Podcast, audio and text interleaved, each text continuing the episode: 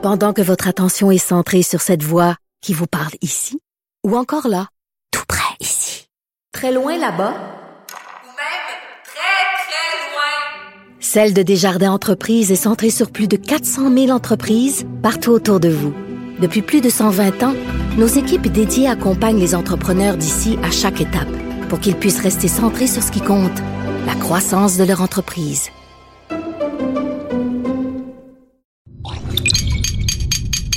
Cube Radio.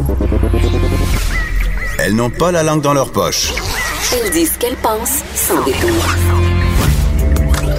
Une heure de remise en question et de réflexion. Geneviève Peterson. Vanessa Destinée. Les effrontés. Hey, bonjour tout le monde, bienvenue à l'émission. Vanessa, on parlait la semaine dernière d'une nouvelle politique de YouTube. Euh, ils veulent mettre des mises en garde devant les vidéos qui sont un peu douteuses, c'est-à-dire toutes les, les vidéos complotistes qui circulent sur les internets. Euh, et donc, euh, il y a une conseillère, OK, il y a une petite madame qui a dit dans les commentaires du Journal de Montréal quelque chose de fort inquiétant. Qu'est-ce qu'elle a dit, Vanessa? Est-ce qu'elle a dit que la Terre était Quelqu'un, quelqu'un du journal de Montréal. Non, non, c'est non, non, c'est pire. sur, en dessous, dans les commentaires du Journal de Montréal. Ah, je me, j'ai, elle j'ai est pas- allée, elle est allée d'une déclaration euh, fracassante sous les commentaires, euh, en fait, dans les commentaires du Journal de Montréal. D'accord, j'avais pas vu ça passer. qu'est-ce que, qu'est-ce que tu as à m'apprendre là-dessus, en fait? Ben, j'ai rien à t'apprendre. Je te dis que la déclaration de Nathalie Lemieux, la conseillère du district de la Touraine, il est allé de déclarations frata- fracassantes dans les commentaires du Journal de Montréal, comme quoi la Terre était plate. Oui, C'est oui. ça que je t'annonce Ah, ce matin, Vanessa. Oui, OK, mais la petite madame, c'est pas n'importe quelle petite madame, quand Ben, même. j'ai envie de l'appeler petite madame Ben quand elle est même. quand même jeune, puis je pense que c'est ça qui me qui me désespère le plus dans cette histoire. C'est la fameuse conseillère, vous vous rappelez d'elle, qui avait fait la manchette la semaine dernière en disant que ces gens-là, ils s'intègrent pas en parlant évidemment de la communauté arabo-musulmane pour faire suite aux déclarations du premier ministre Legault sur le fait qu'il n'y a pas d'islamophobie au Québec. J'ai des opinions là-dessus, mais c'est pas le point de la discussion en ce moment. Et reste que cette madame, évidemment, après sa sortie euh, fracassante, a euh, s'est vue démise de ses fonctions parce qu'il faut rappeler qu'elle occupait le poste de mairesse suppléante, donc c'était pas un poste permanent, elle était là pour euh, pour euh, un remplacement. Et évidemment, euh, quand tu représentes les citoyens, tu représentes tous les citoyens sans distinction, également la communauté arabo-musulmane. Donc, feu la mairesse. C'est plus la mairesse. Et là, on apprend que la petite madame, elle a d'autres opinions, Geneviève. Elle a aussi des opinions. Elle se demande qui a décidé que la Terre était ronde. C'est qui l'esti, Geneviève, qui a statué un matin Oh, t'as que la Terre... Oui, j'ai sacré en ondes parce qu'on veut des réponses, Geneviève. Nathalie Lemieux en veut. Moi aussi. Qui c'est qui a décidé que la Terre était ronde? C'est la question qu'elle nous pose. Ben, attends, elle nous Pourquoi on devrait croire cette personne aussi, elle, Geneviève? Elle nous pose pas juste euh, cette question, Vanessa. Elle nous demande aussi combien d'argent est détourné euh, par la NASA, euh, qui sont ces gens, euh, est-ce que les explications qu'on a, c'est-à-dire toute la science moderne, est-ce qu'on doit vraiment y croire? Et là, je, je- je vais poser C'est une une question. complotiste. Non, mais je vais poser une question plate et bête. Euh, est-ce qu'elle a des problèmes de santé mentale? Et moi, je pourrais pas dire. Écoute, elle, elle vient juste d'arriver dans la sphère publique. On apprend à la connaître et chaque jour, et, amène son lot de rebondissements. Par contre, Nathalie Lemieux a fait des statuts Facebook, évidemment, sur sa page personnelle. Euh, elle est abonnée. euh, Il y a le Xavier Camus, qui est professeur de philosophie, qui euh, fait régulièrement des petites enquêtes personnelles. Il y a une croisade qui mène contre l'extrême droite au Québec et publie régulièrement des informations sur des gens qu'il identifie comme étant problématiques. Nathalie Lemieux, c'est la plus récente qu'il a identifiée. Elle suit énormément de pages de complotistes, des faux médias également. Elle s'est abonnée récemment à Marine Le Pen, à Donald Trump, Ivanka Pr- Trump. Et elle est aussi membre de Flat Earth Society, qui est vraiment une société de gens convaincus que la Terre est plate. Donc, elle n'est pas tout seul. Ils se reproduisent, Geneviève. Ils sont nombreux. Moi, Ils sont parmi que- nous. je pensais que les créationnistes étaient juste aux États-Unis. Je pensais pas que ça s'était rendu euh, jusqu'ici. Ah, mais créationniste, c'est une autre affaire. Ça, c'est ceux qui croient pas aux dinosaures. Ben, normalement, ça pas. va ensemble. La Terre est plate, les créationnistes, euh, Jésus a créé la planète avec son Père Dieu. Ça, tout ça est fortement lié, habituellement. En tout cas, je sais pas si Nathalie. Lemieux est une créationniste. En mais fait, en elle cas, invite euh, les gens euh, à, à faire leurs propres recherches à l'université YouTube, j'imagine. Je, je sais pas, elle le elle spécifie pas où exactement, mais j'ai l'université du. Michigan, là, tu Oui, quand t'as un faux profil, puis c'est marqué à étudier à l'université du Michigan. ou à l'école de la vie, tout simplement, Oui, qui oui, euh, émet là. chaque année de nombreux diplômes en lettres majuscules à la plupart euh, des de ces diplômés. Elle, elle dit dans un statut Facebook, l'important ce n'est pas ce que je, je crois, mais la vérité qui rendra les gens libres. Donc euh, elle croit rien de ce qu'elle voit aux nouvelles, nous rappelle, elle nous rappelle-t-elle. Elle fait toujours des recherches. Où c'est qu'elle fait ses recherches? On ne le sait pas. The world is a stage, nous dit-elle encore. Et plusieurs acteurs s'amusent à nos dépens, pensant être plus intelligents que nous. Il est temps que ça change. Mais- Donc,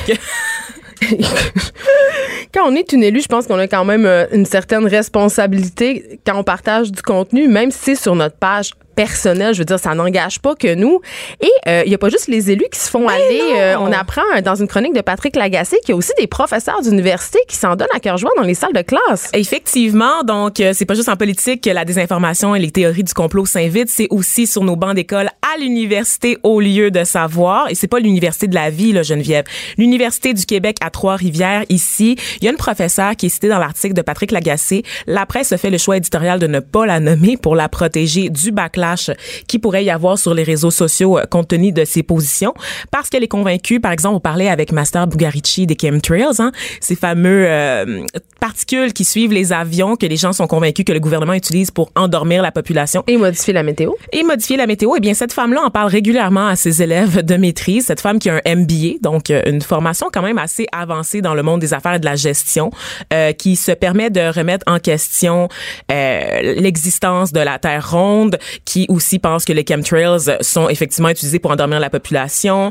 Elle parle aussi de la, la- d'une récente décision de la Cour suprême sur la bestialité. Donc ça, c'est un, un truc, si vous connaissez les forums d'extrême droite, c'est un truc relié aux Illuminati en général. Donc beaucoup, beaucoup euh, de théories du complot qu'elle partage avec ses étudiants, mais que peu d'entre eux ont eu l'audace de dénoncer. Ben, je comprends. C'est ce que je trouve fascinant euh, et inquiétant là-dedans, Vanessa, c'est que, est-ce que tu te rappelles, on avait fait un reportage sur les thérapies de conversion euh, au Oui, Journal de Montréal? absolument. Et ce qui m'avait vraiment un peu flabbergasté quand j'avais écouté ça, c'était de voir euh, une personne qui, qui, en fait, offrait ce type de thérapie-là, qui avait une formation, c'est-à-dire un PhD en psychologie.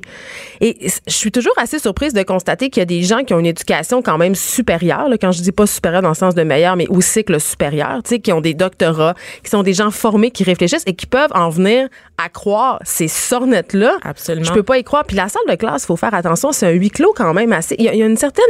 Les profs sont quand même assez libres dans les classes de dire ce qu'ils veulent. C'est c'est la liberté, c'est la démocratie, bien entendu. Et moi-même au bac. J'ai été témoin et en fait, j'ai entendu des choses assez préoccupantes dans les salles de classe en sociologie, notamment un prof qui croyait beaucoup aux esprits, euh, à Satan, puis il nous en parlait vraiment régulièrement, puis sans À l'université toujours? Ah, wow. Bien sûr, sans que l'université puisse faire quoi que ce soit. Et euh, j'avais des, il y avait des étudiants dans la classe qui étaient pas si sceptiques que moi, qui buvaient ces paroles quand même. Ben donc c'est pas à donc. prendre à la légère là, ce type de discours-là. C'est le complexe de la blouse blanche, encore Ben, un une fois. peu. Tu as l'impression que tu as un expert devant toi, donc tu vas gober tout ce qu'il va te dire sans le remettre en question. Il y a la question d'autorité aussi. Et dans le cas de, ces- de, de cette professeure-là, euh, Patrick Lagacé parlait entre autres du fait que la structure du cours était assez facile à faire. Il y avait pas beaucoup de travaux qui étaient exigés des étudiants. Donc peut-être que d'une certaine façon, quand le cours est facile, puis que tu, tu travailles pas trop pour passer, t'es peut-être moins intéressé à remettre en question puis à, à dénoncer la professeure quand tu sais que tu peux facilement obtenir ton cours de MBA, un des cours de ta formation. Euh, Je vois pas vraiment ce que les les choses ont, ont rapport avec le, le MBA et le monde des affaires. Eh, écoute, je sais pas, mais en plus des chemtrails, il y a les vaccins qui sont là pour nous contrôler, selon cette professeure. L'homme est jamais allé sur la Lune. Donc, vous les connaissez, les théories du complot. Hey. Les OGM et les, les ondes de cellulaires ont été créées pour contrôler les naissances. Euh, même les elle a même des opinions sur les licornes, en fait. Je me, je me demande Ça- si elle enseigne avec un casque en aluminium sur la tête. Je me suis posé la question aussi, Geneviève. Peut-être bien, peut-être bien que On lui souhaite. hey Vanessa, je te raconte une histoire. Je te raconte euh, un moment de ma vie. Euh, je suis partie en appartement, j'avais 16-17 ans, j'étais assez jeune. Et puis, euh, il y a cette fameuse, euh, ce classique euh, de la vie en appartement, tu sais, la première épicerie, là. Tu sais, ce moment où tu dois aller remplir tes amours, t'as rien, là, tu vas acheter de la farine, name. Donc, je me rends là à l'épicerie, j'ai 17 ans. Et là, je fais comme je faisais avec ma mère, en fait. Je mets tout ce qui me tente dans le panier. Je mets des steaks, des fruits. Je, je regarde pas vraiment les prix. Et euh, j'arrive à la caisse et euh, la, la caissière me dit ça va faire euh, 432 et 3. Ça coûte cher, le comme- caviar, Je suis Geneviève. comme, pardon? 432 et 3. Et là, évidemment, euh, j'avais pas 432 et 3 dans mon compte, euh, Vanessa. Donc, je suis allée vraiment honteuse reporter des choses dans les allées. C'est pas vrai. T'es sérieuse? Oui, et la raison pour laquelle je te parle de ça, c'est parce que j'ai lu un texte dans le Devoir qui s'appelle Dur, dur d'être un adulte. OK? c'est sur l'adulting. À ne pas confondre avec adultère. Ah, OK, OK? d'accord, d'accord. L'adulting, c'est euh, les choses qu'on fait dans la vie, euh, la somme de ces petits gestes qu'on fait qui, nous, qui font de nous des adultes. C'est-à-dire euh, gérer son budget, payer son compte de carte de crédit à temps, avoir une carrière, avoir des enfants. Et là, euh, c'est très à la mode chez les milléniaux, entre guillemets, d'utiliser Tous. d'utiliser ce hashtag-là parce qu'on ne veut pas être des adultes. Moi, la première, et j'arrête pas tout le temps de niaiser euh, en disant Oh mon Dieu, j'ai fait ces choses-là, c'était tellement adulte.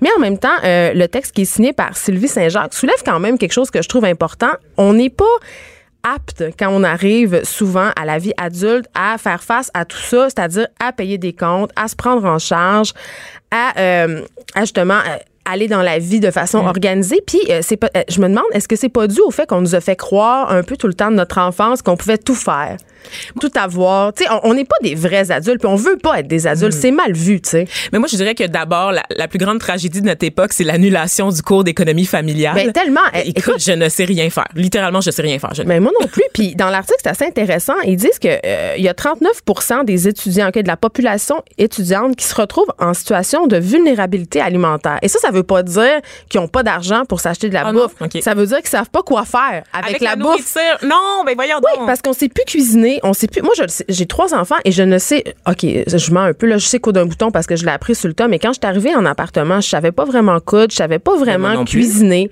Je sais pas faire une dinde de Noël, par exemple. Il y a plein Oui, mais d'affaires. attends, Vanessa, Oui, ça, oui. c'est une grosse affaire. C'est un Oui. festin, là. Mais je te parle Mais- des trucs de base. Se faire un plat de pâtes, se faire un, un plat de sauce à pâtes, se faire un chili. C'est des choses basiques de la vie. Ben justement, j'en fais beaucoup des plats de base. C'est pour ça que je, je mange de la salade tous les jours quasiment. parce Juste que- de la salade Oui, c'est ça. Mais dès que c'est complexe, dès que dès, dès qu'il faut une recette, dès qu'il faut penser à des, des saveurs, à mélanger des trucs, j'ai pas ces, réfle- ces réflexes-là. Donc j'ai pas la base de l'éducation pour survivre en société.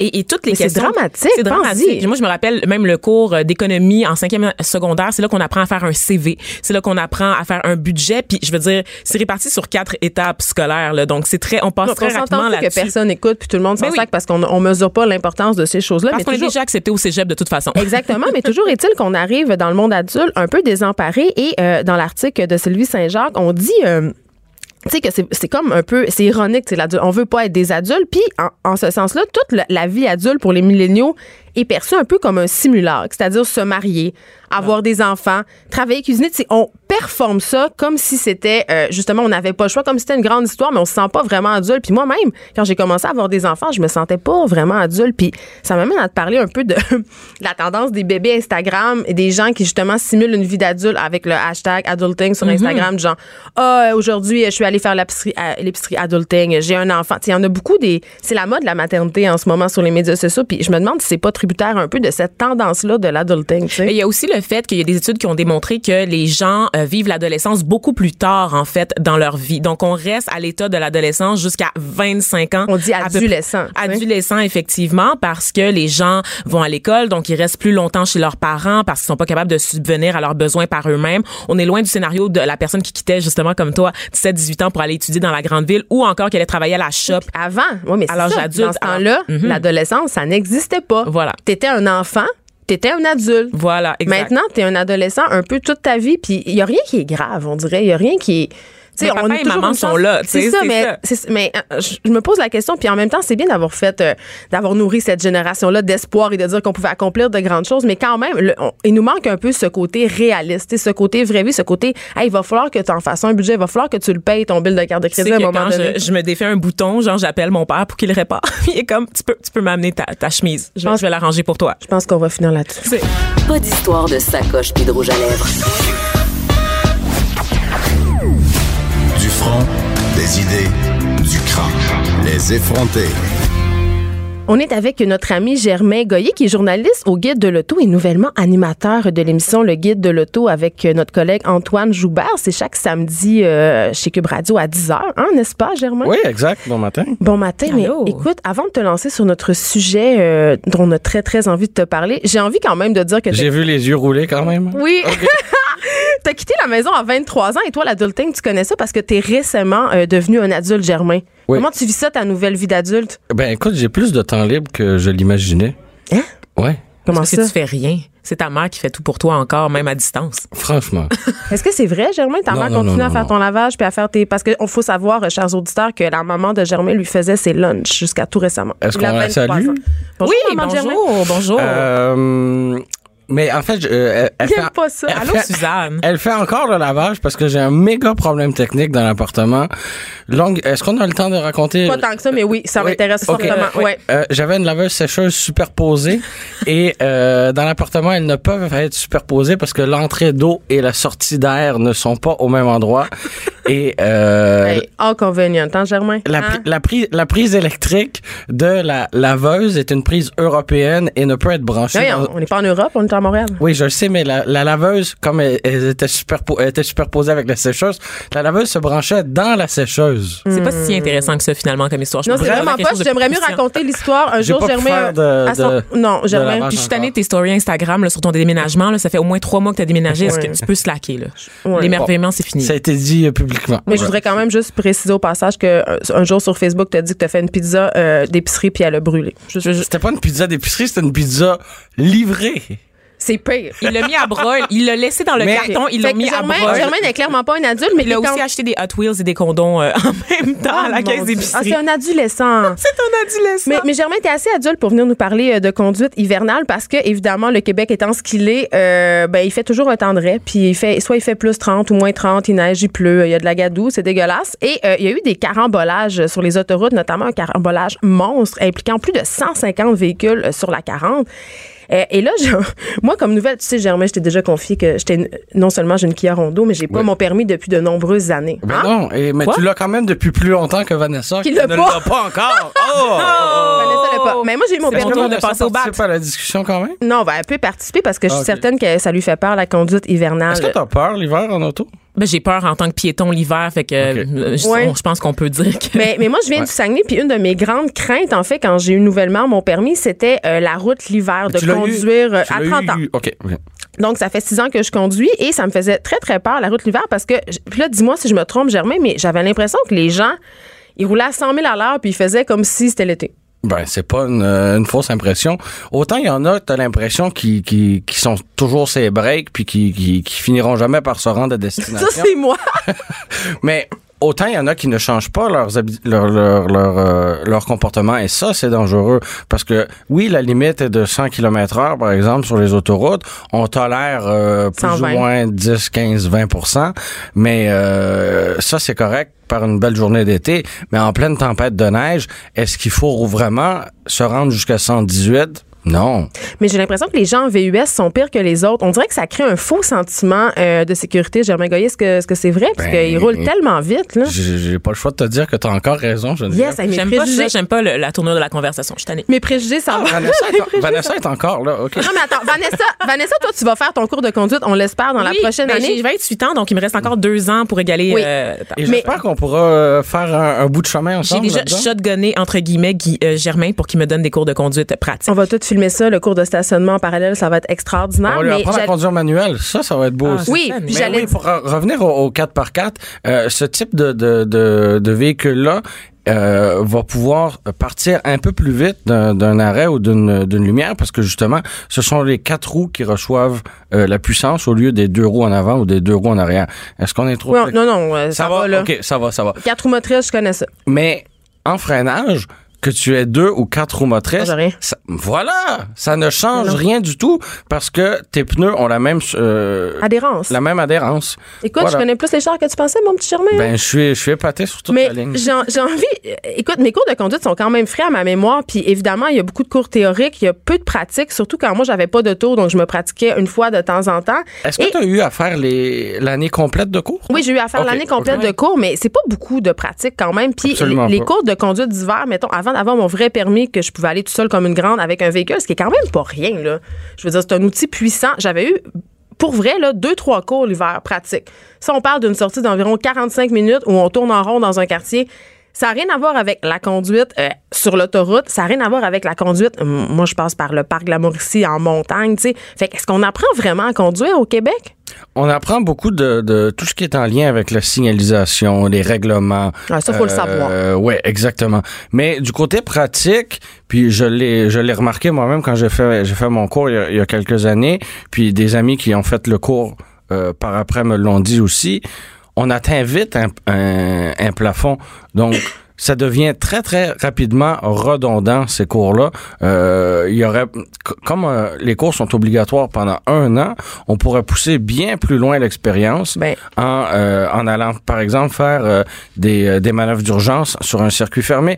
Les gens sont, Ben, sont catastrophés. Mais non, Ben mais- oui, les gens sont catastrophés quand on parle de, de circuit fermé, mais on parle pas d'aller faire une course de Formule 1. On pense, on pense à aller euh, effectuer des, des, des dérapages qui vont être contrôlés, de, de passer de 100 km heure à on doit faire un, freinage brusque, euh, de tourner le volant à 100 km heure, voir qu'est-ce qui se passe.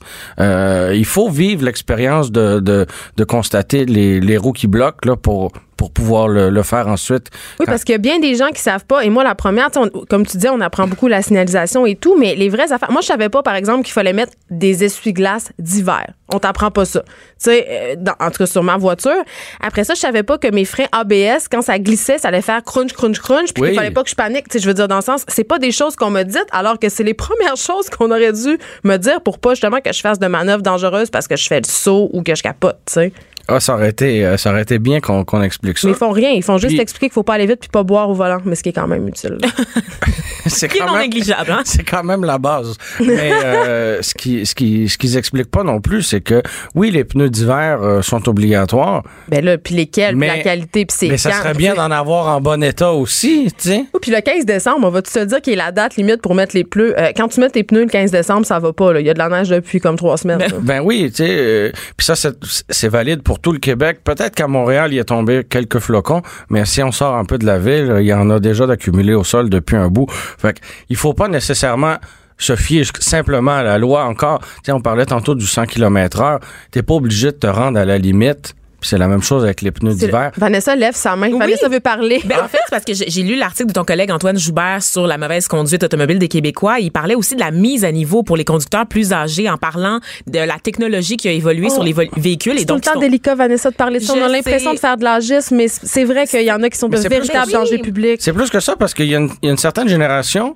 pour qui les cours étaient même pas obligatoires. Donc, il y a des gens qui ont un permis de conduire en ce moment, qui conduisent un véhicule à tous les jours et qui n'ont jamais suivi de cours. Mais, OK, mais en même temps, Germain, le cours théorique, que, tu sais, je sais pas si on en a tant besoin, c'est la pratique qui fait de toi un bon conducteur, non?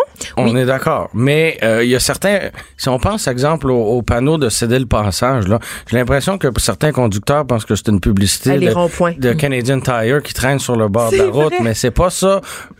Laisse les gens passer. C'est. Va pas le couper. Rentre pas s'il y a pas de place. Tu dois céder le passage. Non, mais ça, le civisme au volant, il faudrait Voilà. s'en reparler, là. Et ce que, ce que souligne euh, par rapport, excuse-moi, je reviens sur l'âge parce que ça, ça me, ça me flabbergasté, c'est que les gens, oui, ils peuvent avoir 40, 50, de- euh, 50 ans d'expérience derrière le volant, mais les voitures ont changé. Tu sais, ils parlent, entre autres, là, des vieilles euh, Chevrolet Biscayne. Aujourd'hui, une Honda Pilot, c'est pas du tout la même technologie, ça réagit pas de la même façon, le volant, les roues. Donc, comment on s'adapte à ça, tu sais? Ben, on peut aller suivre un cours, mais encore là, ça prend beaucoup de, de, de volonté. Mais ça doit Euh, coûter Quel cher aussi. Oui. ben, de- tout dépendamment des programmes puis de la durée. Ah, il y a des Euh, cours spécialisés? Oui, oui, Ah, il y a moyen d'aller suivre euh, des cours. Euh, D'ailleurs, euh, samedi prochain à l'émission, euh, on va recevoir un propriétaire d'une euh, d'un- de la piste Mécaglisse qui offre des sessions de cours euh, de cours euh, sur glace et neige. Donc, les gens peuvent arriver avec un véhicule ou en louer un sur place et euh, ben, justement effectuer ces espèces de manœuvres-là qui peuvent être euh, paniquantes pour monsieur, madame, tout le monde. Rapidement, Germain, parce qu'il nous reste pas beaucoup de temps, qu'est-ce qu'il ne faut absolument pas faire quand on conduit l'hiver? Ben, je veux dire, euh, les- les- la base, là, déneiger son véhicule, arrêter s'il continue de, ne- de neiger et le redéneiger. Ça, là, Ah, il faut que je On- déneige mon véhicule. Non, non, mais- Les igloos qui se promènent en ville, ça, c'est pas correct. Ça, mais on peut non. pogner une étiquette pour vrai. Hein? Absolument. C'est illégal, ouais. puis euh, allume tes lumières. Ah ouais? Mais ça s'ouvre pas tout seul maintenant sur les nouveaux modèles? Ben, ça dépend des véhicules. Puis il y, a encore y a le, le, le bouton pour qu'il soit automatique, mais des fois, ce bouton-là peut être accroché. faut toujours être le plus visible le plus visible possible. Puis on parlait des bons pneus. Ben, pour moi, ça, c'est la base. Puis pas freiner sec, non? Ben, s'il faut freiner, il faut Ben, il freiner, faut- mais... ouais. euh, Garder une distance raisonnable aussi. Oui, parce Oui. que c'est ça, les carambolages, c'est souvent dû aux Quand on se promène- qui suivent de trop près. Quand on se promène sur l'autoroute, on peut regarder le véhicule devant puis s'imaginer si lui doit freiner d'urgence, est-ce que je vais avoir le temps? Si la réponse est non, garde un peu plus d'espace. Écoute, merci Germain Goyer. Ma conduite d'hiver s'en trouvera euh, sûrement bonifiée. On rappelle que tu es animateur euh, du Guide de l'Auto le samedi à 10h et tu es aussi journaliste euh, au Guide de l'Auto. Merci beaucoup d'avoir été avec nous. Quel homme. Merci à vous. deux. L'actualité vue autrement. Pour comprendre le monde qui vous entoure. Les effronter. Euh, juste avant de passer à notre autre sujet, nous avons appris euh, pendant la pause euh, très bonne nouvelle au niveau de la conduite automobile hivernale. Euh, la date limite pour euh, mettre les pneus d'hiver en fait sur les véhicules l'an prochain, là, au prochain hiver, ce sera le 1er décembre. Voilà. Et je suis quand même assez contente parce que le 15 décembre, ça avait juste pas de bon sens. Voilà, dossier des pneus d'hiver euh, réglé. On a tout réglé ça, nous autres, les effrontés, pendant la pause. Euh, vraiment, euh, changement de cap. On est avec Lucie Lemonde, qui est porte-parole de la Ligue des droits euh, et libertés. Euh, en fait, on avait envie de parler aujourd'hui des mauvaises conditions de détention des femmes euh, à la en prison, en fait, à la prison Leclerc en particulier. Et écoutez, Lucie Lemonde, ça fait environ trois ans que les conditions des femmes dans les prisons du Québec sont dénoncées par divers organismes. Qu'est-ce qui se passe à l'intérieur de nos murs? Ah, en fait, c'est vraiment l'établissement Leclerc euh, qu'on dénonce, les conditions euh, au Leclerc. En fait, les femmes euh, détenues au Québec en, en vertu d'un mandat provincial, c'est-à-dire quand c'est moins de deux ans, ils vont dans une prison provinciale. Quand ils ont été condamnés à plus de deux ans, ils vont dans un pénitencier fédéral. Donc, au Québec, il y a le seul pénitencier fédéral, c'est à Joliette. C'est des femmes condamnées à plus de deux ans. Pour le reste, elles sont soit, elles étaient soit à Tanguy, soit euh, à Québec. 80% à Montréal, 20% euh, à Québec. Et là, en 2016, en février 2016, donc on fête la troisième année, là, euh, sans tambour ni trompette, sans préparation aucune, ils ont euh, transféré les femmes au Leclerc, qui est un ancien pénitencier pour hommes à sécurité très élevée. Mais qui étaient désuets. Et que le gouvernement Harper avait fermé en 2012 pour cause de vétusté. Alors, on parle de Harper, là. Donc, euh, c'était vraiment dans un état lamentable. Le gouvernement québécois, je pense que c'était les libéraux à l'époque, en 2014, ont euh, fait un bail avec le Ils gouvernement loué, fédéral pour louer ça au coût d'un million par année de loyer pour euh, mettre des hommes qui étaient, euh, quand il y avait de la surpopulation carcérale dans les prisons d'hommes à Bordeaux, etc.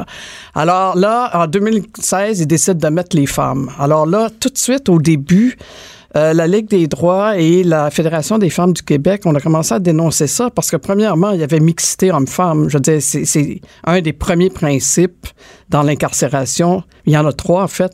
On sépare les adultes des mineurs, on sépare les hommes des femmes et on sépare les prévenus des condamnés. Donc, les personnes qui n'ont pas été encore condamnées, qui sont en attente de procès. Ce sont les prévenus, ceux-là. Oui. Alors là, euh, donc les femmes se retrouvaient euh, euh, au Leclerc dans cette vieille prison pénitentiaire vétuste d'une architecture hyper sécuritaire. On n'est pas dans une unité neuve, là, des petites maisonnettes avec des petites cuisines. Parce qu'on a beaucoup cette idée-là Ben que la prison pour Joliette, femmes, c'est ça. Le pénitencier Joliette, c'est ça. OK. Et pourtant, c'est des, des plus gros crimes là, qui sont commis, des femmes condamnées à des plus lourdes peines. Là, elles sont envoyées dans, un, dans ce pénitencier-là qui est complètement scrap. Ils n'ont pas fait d'investissement, le gouvernement, quand ils l'ont loué. Là. Ils ont juste. euh, Ben là, le devoir a rapporté il y a l'année passée qui était rendu à 22 millions de réparations. Alors, en plus de payer un million par année, ils ont payé 22 millions. Il y avait de l'amiante.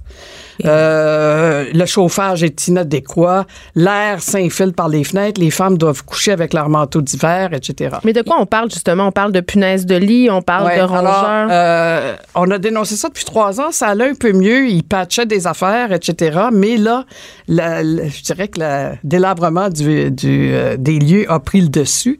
Et là, les témoignages qu'on a reçus cet automne, premièrement sur les conditions matérielles, infestation de souris, de punaises de lit, l'eau pas potable.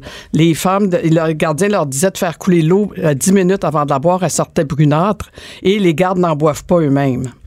Ensuite, euh, le chauffage complètement inadéquat, les toilettes qui bouchent sans arrêt, les femmes doivent ramasser ça elles-mêmes avec euh, la mop qui servent pour la, cu- la- la- leur cuisine, là, finalement.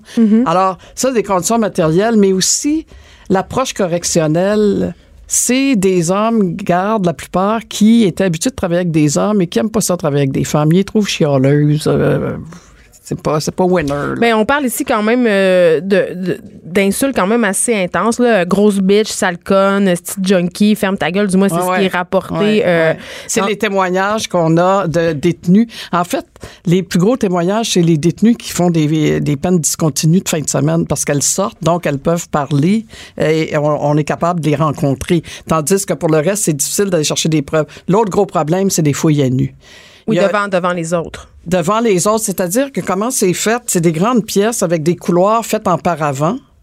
Donc, il voit pas complètement l'autre, mais il voit le haut du corps parce que c'est pas assez haut. Donc, les seins, finalement. Et ils entendent dire, euh, ben, enlève ton tampon, écarte tes lèvres, euh, des choses comme ça. Alors, c'est, il y en a qui prennent ça vraiment très, très dur. Et c'est abusif aussi parce que beaucoup trop fréquent. S'ils vont au parloir rencontrer leur avocat, avocate, la plupart du temps, euh, en allant et en revenant, ils sont fouillés à nu. Pourquoi? Ils sortent de leur cellule. Je veux dire, il n'y a pas de rien qui. En tout cas, c'est très difficile. L'accès aux soins médicaux aussi est très, très problématique. En même temps, euh, il y a peut-être certaines personnes qui nous écoutent qui se disent Ouais. ces femmes-là ont commis des crimes et la prison, c'est pas un camp de vacances. Non, ça, ça- mais entre un camp de vacances et euh, comme un juge m'a déjà dit, c'est la prison, c'est pas un Hilton. Euh, là, là, là, c'est vraiment là, le, le bout du bout. Là. Je veux dire, quand on parle d'eau potable, on parle de conditions, on, on parle pense au quasiment de crise humanitaire. Là. Euh, Je dirais ça comme ça. Et euh, à l'automne, donc, on a saisi, on est allé rencontrer la protectrice du citoyen, demander de faire une enquête euh, là-dessus. On, j'ai saisi le comité contre la torture, traitement cruel et dégradant à l'ONU. euh, À l'ONU, hein? oui, cet automne, qui regardait le rapport périodique du Canada et dans les observations finales qui ont été déposées le 7 décembre, euh, il parle du Leclerc et il, il, il regrette le fait que le gouvernement ait refusé que la Fédération des femmes du Québec et la Ligue des droits et libertés menions une mission d'enquête une sorte d'observation finalement d'aller passer deux jours pour en s'entretenir avec les détenus, de voir des visous les conditions. euh. Et le 10 décembre dernier, j'ai demandé, j'ai envoyé une lettre au nom de notre coalition d'organismes euh, à la ministre, euh, la nouvelle ministre de la Sécurité, euh, Guilbeault, Madame Geneviève Guilbeault, ministre de la Sécurité publique, excusez-moi. Et à ce, jour, on n'a même pas une réponse d'elle. Alors, moi, je trouve ça assez... Et ce qu'elle a répondu aux journalistes quand on est sorti publiquement, c'est qu'il y avait eu beaucoup d'améliorations qui avaient été apportées depuis le déménagement de Tanguay, l'ouverture de programmes, etc., mais qu'il fallait qu'ils agissent dans le cadre de leurs priorités budgétaires. Et les femmes détenues ne sont clairement pas des priorités. Mais on Mais non, mais je veux dire, on parle d'eau potable, là, puis de, de, de, de, de froid, puis de, de, de choses comme ça. Moi, euh, je comprends pas ça. Là, on a commencé à rencontrer les partis d'opposition. Et euh, on a- il y a une injonction qui a été demandée la semaine euh, passée à la Cour, sur laquelle je reviendrai, mais je vais juste revenir à, à une de vos... euh, ces femmes-là sont des criminels, donc elles méritent un peu ce qu'elles ont. Il faut que je souligne que les femmes qui sont là, premièrement, la moyenne des peines est de deux mois. En plus, c'est pour des très petits crimes Oui, liés à la les- survie, Genre à la vols? faire vivre les- des petits vols, des petites affaires liées à la drogue, tout ça. Et le dernier rapport du ministère dit qu'elles sont autant victimes que délinquantes parce que plus de 80% ont été victimes de violences physiques sexuelles ou psychologiques dans leur vie et soit près de 80% aussi ont fait du travail du sexe. Donc, c'est comme une, une porte tournante. là. Tu sais, c'est la pauvreté, Donc, on problème les de aider. toxicomanie, Puis on problème sait qu'il y de... a certains groupes aussi qui sont surreprésentés dans les, dans les milieux. Donc, par Ouais. exemple, les femmes autochtones qui les sont femmes autochtones, dans les les, prisons femmes qui viennent de milieux sociaux euh, économiques défavorisés, peu d'éducation euh, en général. C'est pas sexy, par contre, les, les prisons, parce qu'on s'entend que les ça. mesures d'austérité, on, on parle de la prison Leclerc, mais les mesures d'austérité du gouvernement libéral ont affecté tous les, les établissements correctionnels. Ouais. Le financement a été réduit pour tous ces établissements-là. Ouais, ouais. Et, et donc, je me demande, il y a un manque de volo- volonté politique parce que, ultimement, on n'a pas d'empathie pour les prisonniers. Tu sais, quand on parle de, de restrictions budgétaires, on pense aux écoles, on pense aux garderies, on pense au milieu de la santé. Qui va s'intéresser vraiment Exactement. à ce qui se passe Et moi, ça derrière fait établissements? 30, 30, 40, 40 ans que je, me, euh, je suis la cause des droits des, des personnes incarcérées. C'est pas une cause qui est populaire, c'est pas une cause avec laquelle, laquelle on a un appui comme le droit des femmes ou le LGBTQ, etc. Et c'est la première fois, moi, dans ma carrière, si je peux dire, que je vois qu'il y a quand même les groupes de femmes, l'ère des les, femmes, la FFQ, le- les centres de femmes de Laval, par exemple, il y a un comité Leclerc. C'est la première fois que je vois une association et que les femmes sont sensibilisées à la situation que d'autres femmes euh, vivent à l'heure actuelle Est-ce que, au vous- Leclerc. est-ce que vous pensez, euh, Lucie Lemonde, qu'une émission comme Unité 9 a favorisé justement cette empathie-là, euh, a permis un peu de voir les détenues féminines sous un autre jour? Peut-être, oui. Un peu aussi, comme je hein. disais, comme un peu souvent, on n'aime pas le mot victime, là, on veut pas se sentir victime, mais souvent, c'est la- la- des circonstances de la vie, ce qui excuse pas tout, évidemment, mais la réalité des femmes au Leclerc est très différente dans le sens qu'il n'y a pas de Monica Lamitraille, là, à- au Leclerc, où il n'y a pas Il y a de. pas comment, d'assassin. ch- ch- comment elle s'appelait, celle qui, est morte, là, euh, la fentanyl, là. euh. Je ne sais pas. mais Il y a tellement de victimes. C'est plus, on les Mais, perd. c'est certes pas euh, Carla Homolka qui se Non, non, retrouve c'est au pas ça du tout. Là. Tu sais, Oui. C'est, c'est vraiment, euh, c'est plate à dire, mais c'est des femmes qui l'ont eu dur dans la vie, puis qui euh, surnagent un peu, puis qui commettent des petits délits. Là, c'est pas du tout. On n'est pas dans la même situation. Alors, c'est bon, oui, parce que ça fait de l'empathie, mais la réalité physique et tout ça est vraiment pas la même. Oui, c'est qu'on a l'impression qu'elles vivent toutes dans une espèce de, de bed-in, euh, puis que c'est justement des petites maisons dont on parlait. Non, non, non, non, non. Ah, Le Leclerc, c'est pas ça. Joliette, ça ressemble à ça. C'est des petites maisonnettes comme Oui. ça. euh. Et les, et, et les gardiens de sécurité, est-ce que c'est une question parce qu'on connaît pas ça? Est-ce que ce sont des hommes ou ce sont, ce sont des En femmes? fait, la, la, la directrice est une femme qui est très bien, on l'a rencontrée. Euh, la- les gardes, non, les femmes qui travaillaient à Tanguay, il y a seulement 30% qui ont suivi au Leclerc. Donc, le reste, c'était des, des hommes qui travaillaient déjà là auprès des hommes. Puis ils ont le droit de faire des fouilles quand même? Non, non, les fouilles sont faites par des personnes de même sexe. Mais ils sont pas loin. OK. Et d'après des témoignages, ben, ils peuvent voir des choses, euh, notamment euh, à l'infirmerie, ou euh, ils sont jamais pas loin. Sont, C'est une question de dignité, franchement. Ouais. J'en reviens pas. Ouais, c'est une question que vraiment. ça, vous avez droit. dit le mot, c'est Oui. dignité. On peut pas supporter dans une société que des gens soient traités comme ça. Quand on a plaidé l'injonction la semaine passée à Saint-Jérôme, l'avocat du ministère ou du service correctionnel, je, ne sais pas, a plaidé que on se trompait de, de personne parce qu'il aurait fallu poursuivre le propriétaire de la bâtisse. Mais qui est nous-mêmes? Ben, qui est le gouvernement du Québec. Non, parce qu'on est locataire. Ah, mais là- mais, je veux dire, il- le juge a dit, ben oui, mais vous opérez un système correctionnel. C'est comme j'opérais une maison, puis je dis, euh, une école, mais je suis pas propriétaire, mais il n'y a pas d'eau potable pour les enfants.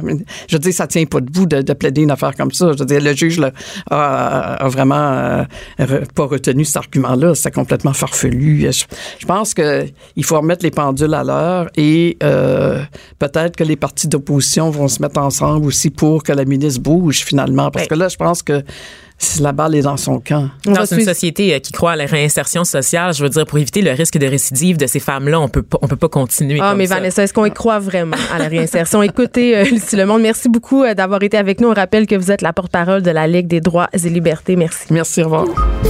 Un regard féminin sur l'actualité. Des opinions différentes. De 9 à 10, les effrontés.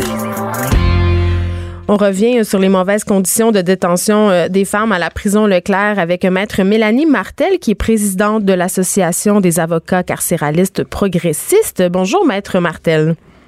Bonjour.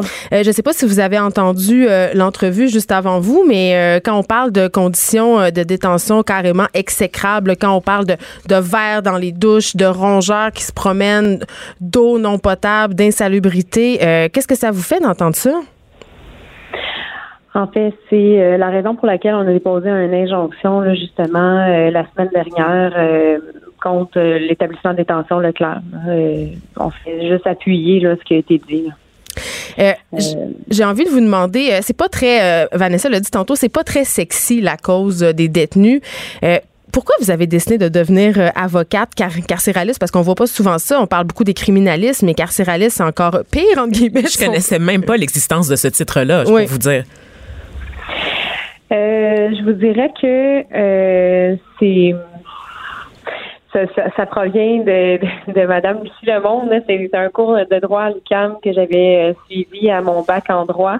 Euh, ces personnes-là ont des droits comme euh, toutes les autres, puis euh, d'autant plus que ces personnes-là vont devenir nos voisins par la suite en société. Alors, il faut commencer là, dès l'incarcération à leur offrir des programmes, à leur offrir aussi des conditions là, des bonnes conditions parce que par la suite, on veut pas qu'ils soient euh, euh, ressortent de détention, qu'ils soient euh, avec un goût amer contre le système, euh, puis qu'ils euh, qu'ils sortent avec cette idée-là là, en société, puis par la suite, c'était un frein aussi à leur réinsertion sociale. Là. On veut que par euh, par étapes, ils sortent progressivement en société, euh, que ça aille bien, puis qu'ils se réinsèrent là, graduellement. Là. Alors, euh, j'ai décidé de faire ça. Je, je le fais depuis cinq ans. J'adore. Je suis passionnée par ce que je fais. Puis, euh, moi, cette cause-là, des femmes au Leclerc, euh, je crois que ça n'a aucun sens ce qu'ils vivent actuellement. Alors, c'est pour ça qu'on a décidé là, de, de déposer cette injonction-là, parce que ça fait depuis 2016 là, que ça dure. Parce que vous avez l'impression de faire une vraie différence. Oui, tout à fait. Et vous avez, vous avez fondé votre propre cabinet en droit carcéral, un cabinet qui est 100% féminin. Pourquoi est-ce que vous pensez que vous avez une plus grande sensibilité à ces causes-là? Est-ce que, est-ce que des hommes seraient moins sensibles à la cause des femmes en milieu carcéral? Pour, pourquoi avoir opté euh, pour cette option? Mais c'est pas parce que je voulais que le cabinet soit 100% féminin, là. Euh, c'est que ça l'a donné comme ça. Euh, on a un technicien juridique, là, qui c'est un technicien juridique. Un homme de service, oui. Oui, mais euh, qui est par ailleurs exceptionnel. Euh, mais c'est tout simplement que parce que ça l'a donné comme ça. Mais on est ouvert à, avoir des hommes avec nous. Il y a des hommes qui, qui font euh, du droit carcéral qui sont excellents. c'est juste que ça l'a donné comme ça. je vous dirais que mon le cabinet que, que j'ai, j'ai, parti a grossi. Je pensais pas fondé mon cabinet quand j'ai commencé. Euh, on a commencé, on a été deux, trois, quatre, on est rendu cinq.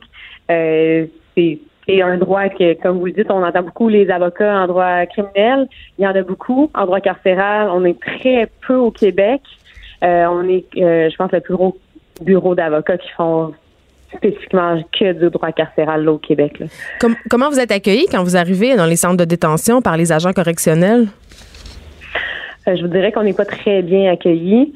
Euh, c'est certain que bon, nous, euh, on, nous voit souvent, qu'on essaie d'avoir un climat un peu plus, je veux cordial, mais sinon, on n'est pas très bien accueillis. C'est un peu de confrontation. Je veux pas, c'est nous qui font, qui faisons les lettres de plainte envers le système correctionnel. c'est nous qui faisons des reproches aussi envers les, les, comportements des agents, que ce soit aussi les, les conditions de détention. Alors, quand ils nous voient arriver, c'est pas nécessairement avec le gros sourire. Ils sont pas contents. Euh, non, c'est ça, mais je veux dire, euh, moi, habituellement, euh, je rentre tout le temps là avec le sourire. Fait que il y a plusieurs agents qui me reconnaissent, euh, que ça va super bien, qui ont des bons contacts avec, avec eux. Là, c'est pas, je veux pas généraliser non plus. Là. Il y a des très bons agents aussi, puis euh, il y en a avec qui ça va bien. J'ai envie de vous demander, Maître Martel, si vous avez des fois, euh, parce que vous vous adressez pas seulement à une, clientèle féminine, est-ce que vous avez peur de vos clients parfois?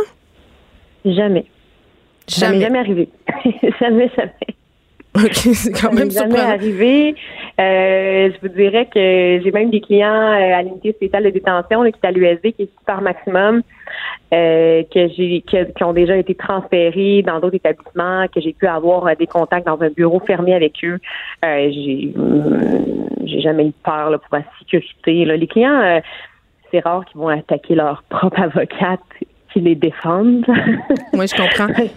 on a un lien de confiance qui, est super. Là. Euh, non, je n'ai jamais peur de mes clients. Dans les milieux militants, il y a un gros mouvement en ce moment pour l'abolition des prisons. Et je crois que dans le cadre de mhm. votre travail, vous avancez aussi que certains détenus n'ont pas leur place en prison, mais plutôt dans des institutions plus spécialisées. Qu'est-ce que vous voulez dire par là? Quel genre d'institution? Euh, là, c'est sûr que en ce moment, il y a un projet de loi, le projet de loi euh, C83. Ils veulent euh, mettre en place des unités euh, d'intervention structurée pour les personnes qui ont des besoins élevés en santé mentale, par exemple. bon, des établissements qui vont plus axer vers ça, parce que là, on sait que des personnes ayant des problèmes de santé mentale se retrouvent en milieu carcérales qui n'ont pas leur place là du tout. Euh, moi, j'axerais plutôt vers des établissements euh, pas carcérales, mais des établissements qui vont peut-être offrir des des, euh, des services en santé mentale, une équipe multidisciplinaire qui va plus axer sur pas sur la répression, mais vraiment plus sur le, la réhabilitation, sur des programmes que, mais, moi, j'aurais tendance à penser, quand je lis euh, dans les journaux, que les détenus en milieu carcéral ont quand même accès à une panoplie de thérapies, euh, de spécialistes qui sont là pour les aider. Euh, mais en, vous écoutant, j'ai l'impression que la réalité, c'est qu'on n'est pas tant que ça dans un système qui axe sur la réhabilitation puis la réinsertion sociale des personnes incarcérées. Du tout. Non, non, du tout. surtout au provincial, on n'a pas accès à ces programmes-là. Les détenus n'ont pas accès à ces programmes-là. Là au provincial, pour avoir accès à un programme, il faut avoir une longue sentence. Euh, puis même encore là, avoir accès à un médecin, avoir accès à un psychiatre, avoir accès à un psychologue, c'est totalement illusoire. Les, les, détenus n'ont pas accès à ça. Là. Euh, médecin, c'est rare qu'ils vont avoir accès à ça. Euh, les personnes ayant des problèmes de santé mentale, ils n'auront pas accès à un psychiatre. on oublie ça. On ça. Ben, c'était fort intéressant. Merci, euh, Maître Mélanie Martel. On rappelle que vous êtes présidente de l'Association des avocats carcéralistes progressistes. Merci beaucoup d'avoir été avec nous. Merci à vous. Bonne journée. Merci. Et moi, quand j'entends ça, là, Je capote. Non, mais ça me rappelle un peu. euh, J'avais des amis quand, quand j'étais petite. euh, qui, qui- ben, j'avais des amis. Des mauvaises fréquentations. Oh mon Dieu, la déesse Non. des mouches à feu revient. Oui, ça y est, elle est de retour parmi nous. Mais j'avais euh, quelqu'un que j'avais rencontré, euh, notamment, qui était au, euh, dans, un, dans un centre jeunesse, mais un centre jeunesse, entre guillemets, carcéral. C'est-à-dire, c'est comme un- une prison pour jeunes, finalement, quand tu as commis plusieurs délits. Puis cette personne-là, il s'appelait Joël. On le salue. il y a plusieurs Joël au Québec. D'accord. Je pense que ça va. Il avait connu quand même une enfance assez difficile. Là. On parlait d'un petit gars qui avait fait euh, famille d'accueil en famille d'accueil, qui avait été euh, battu, qui avait été abusé. Tu sais, il l'avait pas eu facile. Il était pas né avec une petite cuillère euh, d'argent dans la bouche comme moi. Là. Son Et- destin était tracé d'avance d'une certaine ben, façon. un peu, un peu. Puis, tragique. puis moi, je l'avais rencontré pendant qu'il était en fugue. Il s'était sauvé, en fait, de, de son établissement, qui était un établissement de la- dans la région de Québec. Et il me racontait les conditions dans lesquelles il était plongé, des, des travailleurs sociaux, des gardiens qui étaient assez rough, très violents, euh, des mesures de confinement. C'est sûr que là, lui, il était peut-être un peu orienté, il était pas content, mais il avait l'air de passer environ la majorité de son temps dans une petite cellule capitonnée euh, en détention, puis il avait, il avait pas l'air d'avoir personne qui l'écoutait. Puis tu sais, euh, j'ai fait un reportage où j'ai infiltré un, organisme en fait qui vient en aide aux délinquants, aux délinquants sexuels. Pardon, c'est pas très glamour, tu sais, d'aider les délinquants, d'aider les personnes qui ont commis des crimes, mais en même temps, tu sais, si on croit à la réhabilitation, si on croit au système de justice. Est-ce que c'est pas en leur tendant la main qu'on va les enjoindre finalement à reparticiper à cette société qui leur qui, leur tourne le dos finalement tout le temps? Je me demande quel message on envoie Mais aux on- détenus. Je pense que comme humains, on est tous pris dans un dilemme moral, c'est-à-dire qu'on veut tous, c'est l'idéal de la société de croire en la réhabilitation de toutes les personnes, mais ultimement, quand on entend parler d'un pédophile multirécidiviste, quand on entend parler d'un jeune euh, qui fait, qui commet beaucoup de délits, puis tu te dis, mon Dieu, ça Il va en est avançant. irrécupérable. Il est irrécupérable. Il apprend pas. Il est pas là pour aider. Envoyez-le au boucher. Il y en ça a- existe-tu, Il y a des gens gens? qui réclament la peine- le retour de la peine de mort. Tu sais, je Oui, veux mais, dire. ouais, mais ça, on peut en parler longtemps. Ça a été, il y a quand même moult études qui ont prouvé que la peine de mort, non seulement ça réglait rien, Sans ça blague. faisait pas baisser le taux de criminalité. Et en plus, les familles euh, des victimes qui assistaient à la mise à mort ne trouvaient aucun soulagement. Ben oui, c'est pas une justice ce- réparatrice pantoute. Non. là. C'est un mythe là, de croire que c'est œil pour œil, dent pour dent. Mais, mais peut-être qu'il y a quelques individus qui sont irrécupérables, mais moi, je pense pas. Moi, je pense que la plupart des gens qui se ramassent en prison, justement, ont, euh, ont justement une histoire de vie qui est pas très jojo. Puis c'est pas justement en, en- en les conduisant au port de la ville. Tu sais, quand t'as servi ta peine, Mm. là. Tu sais, puis c'est sûr qu'au niveau, il y a des crimes qui sont, qui sont plus graves, entre guillemets, pour, aux yeux de la population que d'autres. Tu sais, quand on parle des crimes qui touchent les enfants. qui, cou- qui touche autrui, carrément. Quand Ben, il est question d'un vol, on, les on enfants, les femmes, tout ça, Ouais. c'est assez mal vu. Euh, Puis euh, on dirait que ces détenus-là ont pas quand même. euh, la- les gens sont moins, ont moins tendance à vouloir qu'ils s'en sortent. Ouais. Tu sais, on pensait notamment à Carla Omolka quand elle est sortie de prison. Écoute, là, il y a eu une véritable traque pour savoir c'est où qu'elle habitait. Parce qu'on avait l'impression qu'elle avait pas réellement purgé sa peine parce Oui. que l'histoire a prouvé qu'elle avait menti et donc oui. elle avait pas eu la sentence qu'elle aurait dû avoir mais, pour les crimes mais en commis. même temps, Vanessa, derrière ça, il y avait quand même cette idée qu'elle n'était pas réhabilitable puis qu'elle serait jusqu'à la fin de sa vie ce monstre sanguinaire qui a commis des meurtres avec Paul Bernardo, tu sais. Ouais. Donc, on a un peu la réhabilitation à deux vitesses. C'est pour un petit voleur, oui, pour un pédophile, et on y croit pas. J'aime bien une formule employée par Gilles Duceppe il y a quelques années quand Stephen Harper avait serré la vis sur les jeunes contrevenants. Il parlait de criminels de carrière parce que le système, dans la façon qui est fait,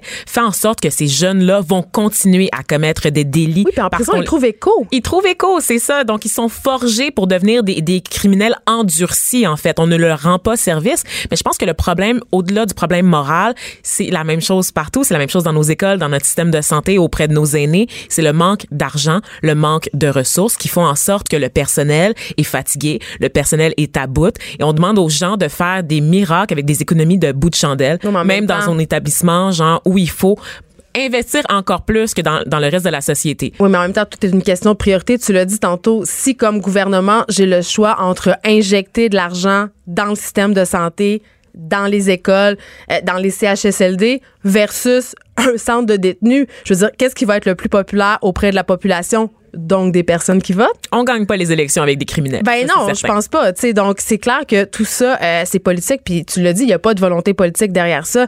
Et euh, là, il y a, il y a ces sorties, on, le- on le voit dans les médias, les femmes qui vivent dans des conditions absolument effroyables. J'espère que le gouvernement quand même va, les- va les entendre parce qu'on vit quand même dans une société démocratique et on a voté ce système de justice de réhabilitation. Tu sais, donc voilà. C'est ce qui conclut l'émission d'aujourd'hui Oui, quand même. merci d'avoir. Oui, merci d'avoir été avec nous. On revient demain de 9 à 10.